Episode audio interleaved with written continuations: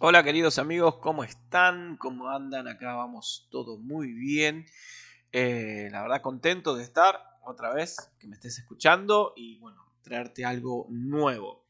Eh, sé que estoy hablando acerca de Lucas, ya me falta poco por terminar eh, Lucas, pero encontré algo en mis notas y la verdad que me gustó mucho, que no está en Lucas, sino que está en una carta de Santiago.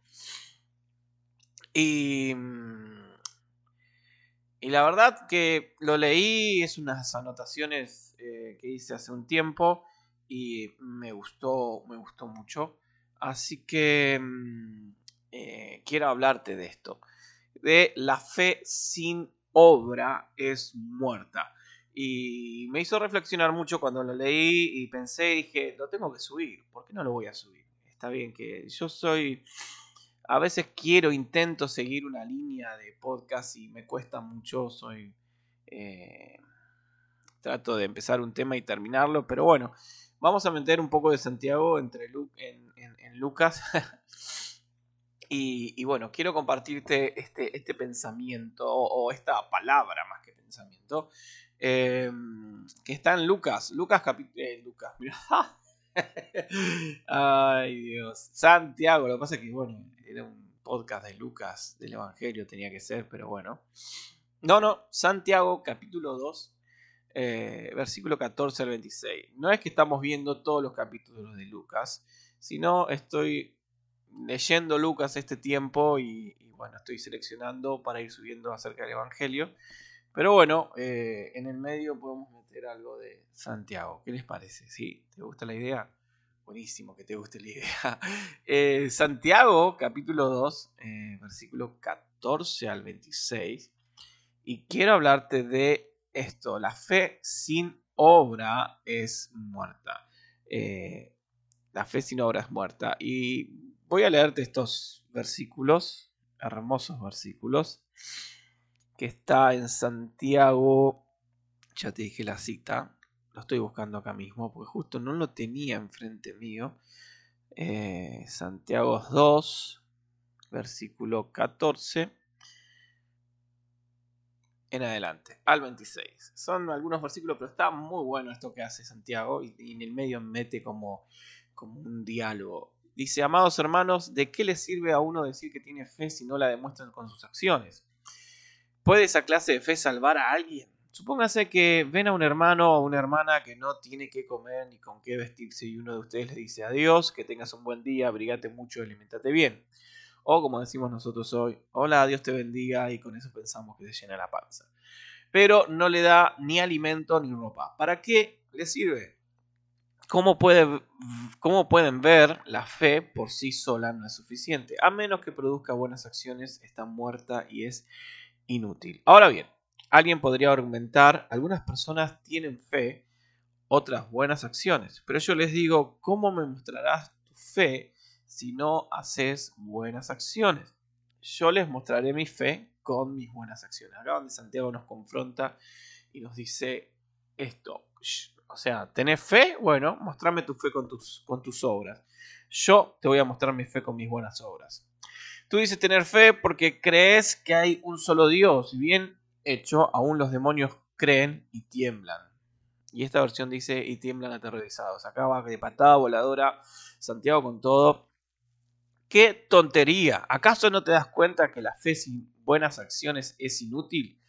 ¿No recuerdas que nuestro antepasado Abraham fue declarado justo ante Dios por sus acciones cuando ofreció a su hijo Isaac sobre el altar? Ya ves, su fe y sus acciones actuaron en conjunto. Sus acciones hicieron que su fe fuera completa y así cumplió lo que dicen las escrituras.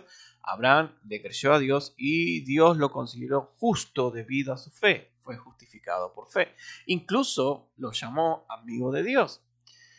¿Cómo puedes ver si, cómo puedes ver, se nos declara justos a los ojos de Dios por lo que hacemos y no solo por la fe? Raab, la prostituta, es otro ejemplo. Fue declarada justa ante Dios por sus acciones cuando ella escondió a los mensajeros y ayudó a regresar sin riesgo alguno por otro camino. Así como el cuerpo sin aliento está muerto, así también la fe sin buenas acciones está muerta. Mamita, qué cachetazo nos da Santiago en su carta.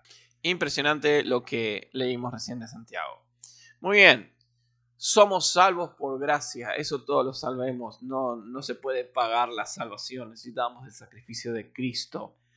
Eh, obviamente que no se alcanza la salvación por lo que haga, sino por creerle a Dios, creer en el sacrificio de Cristo, que somos pecadores y que necesitamos de su perdón, de su salvación. Muy bien, eso todos lo sabemos, pero hay algo interesante que dice el versículo 14 al 17, que la fe se expresa en obediencia. Vuelvo a leer en otra versión. Santiago dice, hermanos míos, ¿para qué sirve el que uno pretenda tener fe si no lo demuestra con obras? Es que una fe a secas puede salvar a alguien. Si un hermano o una hermana no tiene que ponerse o no tiene lo necesario para mantenerse día a día y uno de ustedes le dice anda en paz y que tengas eh, abrigo y que te alimentes, pero no lo ayuda con lo que necesitan para su existencia, ¿qué provecho reporta una actitud así? Pues eso es lo que pasa cuando la fe no produce obras que se vean. En sí misma es una cosa muerta. Santiago ya había enseñado que el cristiano tiene que ser más que un solo oidor, ¿no? No es necesario ser oidor de la palabra, sino hacedor eh, de la palabra. Eso está en el capítulo 1 de Santiago. Y ahora Santiago pasa, en este capítulo 2, a enseñar que la fe del cristiano tiene que expresarse por medios de actos de obediencia. ¿no? Sigamos el pensamiento de Santiago. Primero Santiago dice, no es tan solamente uno tiene que ser oidor, sino hacedor. Y ahora Santiago pasa a decir a sus oyentes, nosotros, a que la fe del cristiano tiene que expresarse por medios de actos de obediencia. O sea, lo que Santiago no puede soportar, lo vemos claramente en su carta, es una profesión sin la práctica, las palabras sin acciones. Entonces, escoge y él elige una ilustración muy clara para darse a entender lo que quiere decir, que es lo que le vimos recién. Si alguien tiene frío, no le vas a decir Dios te bendiga, sino le vas a dar algo para que abrigarse. Entonces elige esta ilustración Santiago. Decir que tengo fe sin servicio es lo mismo decir que soy solamente un religioso que va los domingos a la iglesia sin hacer más nada. Eh, y entonces, y lo que dice Santiago es, esa clase de fe puede salvar a alguien, puede salvarme a mí. ¿Sí? Tengo... Em, tengo que hacer obrar mi fe o tenemos que hacer obrar nuestra fe. Y esto especialmente, mira lo que dice en Gálatas 6.10. Según tengamos oportunidad, hagamos bien a todos y mayormente a los de las familias de la fe. En 1 Juan 3 dice, el que tiene bienes de este mundo y ve a su hermano tener necesidad y cierra contra él su corazón, ¿Cómo mora el amor de Dios en él? Hijitos míos, no amemos de palabra ni de lengua, sino de hecho y en verdad. Seguramente en tu congregación, en tu comunidad de fe, sabes de gente que está pasando necesidad. Pablo dice a los Galatas, hey, ayuda y mayormente a la familia de la fe. Tenés a tu hermano en Cristo que sabes que está pasando necesidad o que sabes que está buscando un trabajo y, y vos tenés la respuesta y no haces nada. No, no está bien eso. Entonces, Santiago muestra la vanidad de profesar tener fe en Cristo mientras atiende a las necesidades de su hermano con solo palabras de bendición. O sea, vos vas a decir que tenés fe, pero no estás ayudando a tu hermano pobre que está buscando trabajo y no encuentra por ningún lado. O está teniendo necesidad y vos ves que se hace el esfuerzo y tenés la respuesta y decís que tener fe y no la ayudas, vana es tu fe. Eh, los buenos sentimientos sin acompañamiento de acciones correspondientes vienen a ser algo como lo que llamamos y conocemos comúnmente como hipocresía. O sea, tenés buenos sentimientos y no haces nada, sos un hipócrita, aparte de ser sin valor alguno eh, o sin ayudar al que está necesitando. Entonces, Santiago dice, la fe sin obra es muerta. Eh, no sirve de nada decirle a tu esposa te amo y no la llevas a comer, o no le haces regalos, o, no la atendés, o, a tu familia, o a tus padres, y que lo amás y, no honras a tus padres. No te sirve de nada, es, esto, la fe sin obra es muerta. eh, como los sentimientos expresados en palabras, pero sin hechos, son, son tontos, son inútiles. Eh, de la misma manera, la fe sin obra es inútil. La fe tiene que ser caracterizada por las obras. Tesalonicenses 1.3 dice la obra de vuestra fe. Si misma la fe que no obra es una fe muerta y sola, no tiene vida. O sea, la, la fe tiene que producir algo en vos. No solo ir a la iglesia los domingos, tiene que producir algo en la semana. No, no puede ser una fe eh, porque no es fe. Si no produce nada, está muerta, está ahí. y dale dos, tres sopapas para que reviva. Si la fe en Cristo te salva, pero la fe produce algo.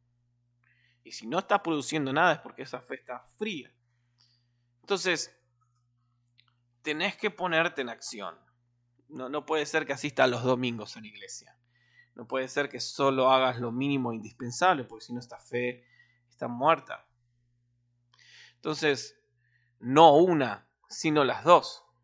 O sea, fe y obras. Eh, las dos son necesarias. Fe y obras. Entonces, lo que hoy quiero decirte es que no una, sino las dos. En una vida bien equilibrada debe haber pensamiento y acción. O sea, el pensador no es más que medio hombre a menos que pueda traducir sus pensamientos en acciones. Si me quedo con que pensando, digo, bueno, tengo que salir adelante y queda en el pensamiento, va a quedar solo ahí y no, va, no, no se va a completar un 100%. Debe haber oración y esfuerzo. ¿no? Siempre existe esta tentación de dividir en dos categorías, los que se pasan la vida de rodillas y en constante oración y bueno, yo oro nada más y ellos trabajan y se meten en el polvo y hacen todo y yo soy el que ora. Hay una historia interesante de Martín Lutero.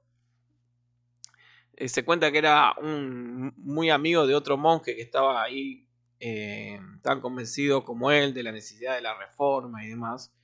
Bueno, y ellos llegaron a un acuerdo. Lutero se me iba a meter en el mundo a pelear ahí y el otro se iba a quedar en su celda, en su lugar, orando para que Dios abra puerta a Lutero y, el éxito de, las labores de Lutero. Y una noche este, este fraile, este monje, este, esta persona que estaba orando por, por, por Lutero, tuvo un sueño y vio a un segador, alguien que cosechador, solo, ¿sí? enfrentándose a la tarea imposible de cosechar él solo todo un campo inmenso. Entonces, este cosechador que estaba cosechando todo ese campo solo, se dio vuelta y, el monje lo reconoció cuando este se dio vuelta como Martín Lutero. Y reconoció a este monje que tenía que salir de su lugar e ir en su ayuda. Entonces, si una persona normal cree que la oración puede ocupar el lugar del esfuerzo y el riesgo, eh, su vida de oración puede que sea simplemente una forma de evadir su, acción. No uses la oración para evadir tu responsabilidad, para evadir tu, llamado. La oración y el esfuerzo deben ir codo a codo. Es como una vida equilibrada, debe haber fe y obras porque la fe, todo lo espiritual se materializa, dijo un amigo mío una vez. Y, es solamente las obras como se muestra y se demuestra la fe. Y solamente por la fe como se emprenderán y se, eh, perdón, cómo se emprenden y, se realizan las obras. Entonces la fe no puede por menos que eh, reflejarse en acción. Y la acción empieza solo cuando una persona tiene fe en alguna gran causa y en algún gran principio que Dios presenta. O sea, la acción se desprende de la fe. y, solo cuando hay fe hay una gran acción. Uno se juega por el Evangelio y por lo que cree y vive una vida santa porque cree que eso es la realidad y eso desprende la acción. La fe te motiva a accionar, a moverte. Entonces, esto es fuerte, no, no usemos la oración para evadir. Sí, yo oro por los que hacen y te quedas en tu casa eh, como buen argentino tomando mate o como buen de otro país tomando un café. Por ejemplo, yo acá estoy tomando un buen mate. Ah, qué rico mate. Si no tomas mate, no sé qué estás haciendo de tu vida. En fin, este gran principio nos presenta Santiago en su carta. Y, no solo habla de la fe sin obras muertas y, y no solo dice que son importantes las dos, la fe y las obras, porque si no hay fe no hay acción, y si no hay acción no hay fe. Sino nos da ejemplos de fe y obra. ¿Sí? El versículo 20 de este que leímos todo, él dice que un hombre es vacío e insensato al abogar por la fe sola y no reconocer que la fe sola, aparte de las obras, eh, es estéril. La fe sin obra, dice Santiago, es muerta. Y todos los manuscritos en el versículo 26 dicen muerta. Pero en este versículo hay una variación. Entonces acá Santiago llama a la fe sola una fe inútil, estéril, ociosa o ineficiente. O sea, una fe sin obra es ineficiente, es estéril, no da frutos. Eh, y si una higuera no da fruto, ¿no?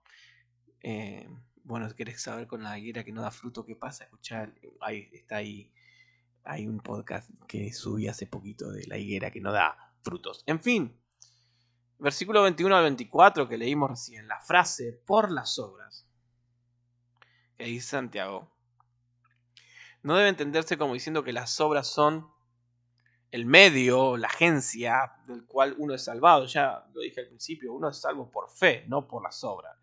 Pero la frase griega de las obras, eh, las obras de fe de parte de Abraham fueron la fuente de la cual vino la O sea, Dios es quien justifica, pero lo hace cuando ve las obras del creyente y a consecuencia de dichas obras. O sea, la palabra justificado significa ser declarado justo, inocente por medio del perdón de Dios. ¿Sí? Tiene que ver con, con la salvación, en lo que dice, leímos estos versículos. Entonces, cuando ofreció Abraham, obedeció a Dios en quien creía o a quien creía. Eso está en Génesis. Era hombre de obras. O sea, no solo que creyó, sino caminó en pos de los que creías. Somos salvos por creer, no por obras. Pero este creer me, me mueve a mí a accionarme en lo que creo.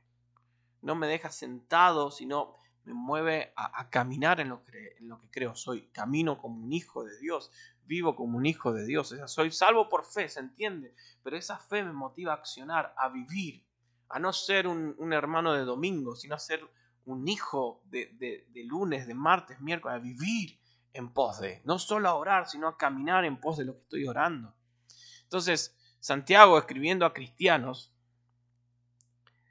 trata este tema del que de, qué clase de fe justifica, sean el cristiano o no cristiano. ¿Sí? Porque algunos profesaban creer en Cristo, pero su fe no fue perfeccionada por las obras de obediencia. Pablo y Santiago tratan de la misma justificación, o sea, del perdón de Dios, pero tratan de obras diferentes. Pablo trata de obras que harían a uno bajo la ley de Moisés, ¿no? Pero aparte de la fe en Cristo Jesús, pero ellos nunca serían justificados, o sea, salvados. Gálatas 2.16 dice, sabiendo que el hombre no es justificado por las obras de la ley, sino por las obras de Jesucristo. Nosotros también hemos creído en Jesucristo para ser justificados de la fe de Cristo y no por las obras de la ley, por cuanto las obras de la ley nadie será justificado. Sí, Hechos, Romanos, tienen que creer en Jesucristo. Y Santiago trata de la clase de fe que justifica o salva a quien quiera, teniendo que ser acompañadas de obras. O sea, los, los dos apelan a Abraham porque era un creyente obediente. Abraham creía y obedecía. Creía y obraba. Dios justifica cada vez que perdona. ¿Sí? Sea el pecador inconverso o sea el cristiano que peca. ¿No? Lo hace a base de la fe obediente.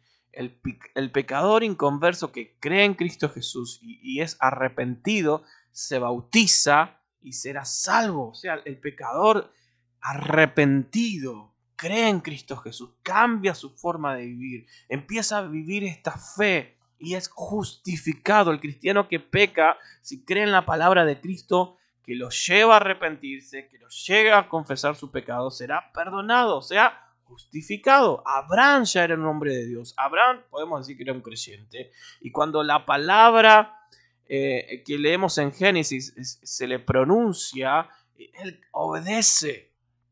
Génesis 15, 6. Raab era otra, una inconversa, pagana. Y cuando se, se le pronuncia la palabra, o sea, cuando, cuando escucha, Dios justifica a todos de igual manera, es decir, por la fe obediente.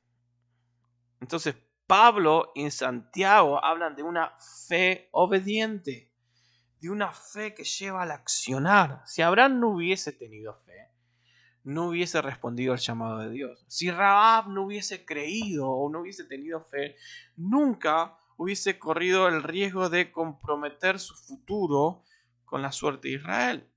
Pero también si Abraham no hubiera estado dispuesto a obedecer a Dios hasta lo último, su fe hubiese sido irreal. Y a menos que Raab hubiese estado dispuesta a arriesgarse a ayudar a los espías israelitas, su fe hubiese sido inútil. Entonces tenemos dos ejemplos, que la fe produjo una acción. Y estos dos ejemplos demuestran que la fe y las obras no son actitudes opuestas, de hecho son inseparables. Y a veces eh, es como que el cristiano que se quiere esconder, atrás del ocio dice, no, somos algo por gracia y no hago nada. Y conocemos a cristianos que no parecen cristianos porque la fe tiene que producir, producir una acción. Ninguna persona se va a sentir nunca movida a la acción si no tiene fe. Si su fe no será genuina a menos que la mueva esta acción, la fe y las obras son los dos lados de una misma moneda que representan nuestra experiencia con Dios. A medida que me acerco a Dios, a medida que mi fe aumenta, mis acciones van a demostrar mi fe. ¿Cómo, ¿Cómo demuestra una persona que es transformada y cambiada? Por sus acciones. Entonces, ¿cómo está tu fe? Sea, el inconverso tiene que preguntar, ¿qué debo hacer para ser salvo? Y leemos en los evangelios qué hay que hacer. Si creyeres, si fuese bautizado, ¿no? Dios justifica, salvando por fe, por esa fe que obra en nosotros.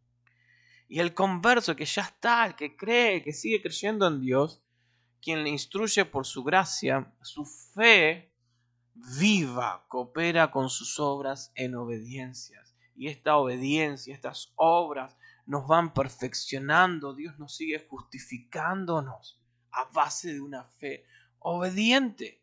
Entonces, no tengas una fe ociosa con solo pensar que crees, move, cree y, que tus acciones y tus obras vayan de la mano. Fuerte, ¿no? Y, eso me... Y, te lo quería compartir. No una, sino las dos. Fe y obra. La fe sin obra es muerta. No te sirve de nada, es inútil, es vacía. No voy a repetir todo de nuevo. Puedes retroceder. Ya. Entonces, tenemos que tener una vida equilibrada si hay fe, tiene que haber obras. Si hay fe, tiene que haber una acción. Si estás estancado, es tiempo que puedas revisar tu fe. Si decís, si utilizas la oración, entre comillas, oración, sí, estoy orando para que Dios haga algo, no, no uses la oración para evadir tu responsabilidad o para hacerte un costado. Dios siempre nos va a mover a, valga la redundancia, nos va a mover a movernos. Nos va a impulsar a movernos. Mi fe me lleva a entrar en acción. Y estamos en un tiempo donde el mundo es una caldera. Y no podemos ser cristianos sin fe. Tenemos que ser cristianos con fe y con obras. Que esta fe nos impulse a hacer algo en todo este tiempo que hoy nos toca vivir como iglesia. Abraham creyó y fue justificado por su fe, pero esa fe lo llevó a hacer algo. Raab creyó y hizo algo, la fe la movió a hacer algo. Ahí tenemos, esto es lo que tenemos. Entonces, nada, quiero decirte que no una, sino las dos. Si vos solo tenés una, mm, algo hay que hacer. Dios tiene que movernos. Dios, que, que podamos examinar nuestra fe hoy en día. Y si es una fe que nos lleva adelante, es una fe que nos que, que se ve, que es reflejada, ¿no? Jesús dijo una oportunidad por sus frutos los conoceréis. Entonces la fe nos lleva a la acción. Y eso es lo que Santiago amplía lo que Pablo decía. Entonces, Santiago nos da por la nuca, bueno, recibamos ese golpe y, movámonos hacia adelante. Así que bueno, esto es lo que tenía para compartirte hoy. Espero que te haya movido, despertado, sacudido o, llevado a la palabra. Así, a ver si lo que dice tiene razón. Mejor a mí que está equivocado. Bueno, si, te movió algo, a algo, estoy feliz. Así que bueno, nos vemos en nuestro próximo episodio. Gracias por estar ahí, por escucharme. Si te fue de bendición, si te gustó, compartilo. Gracias por todo. Nos vemos en nuestro próximo episodio. Chau, chau.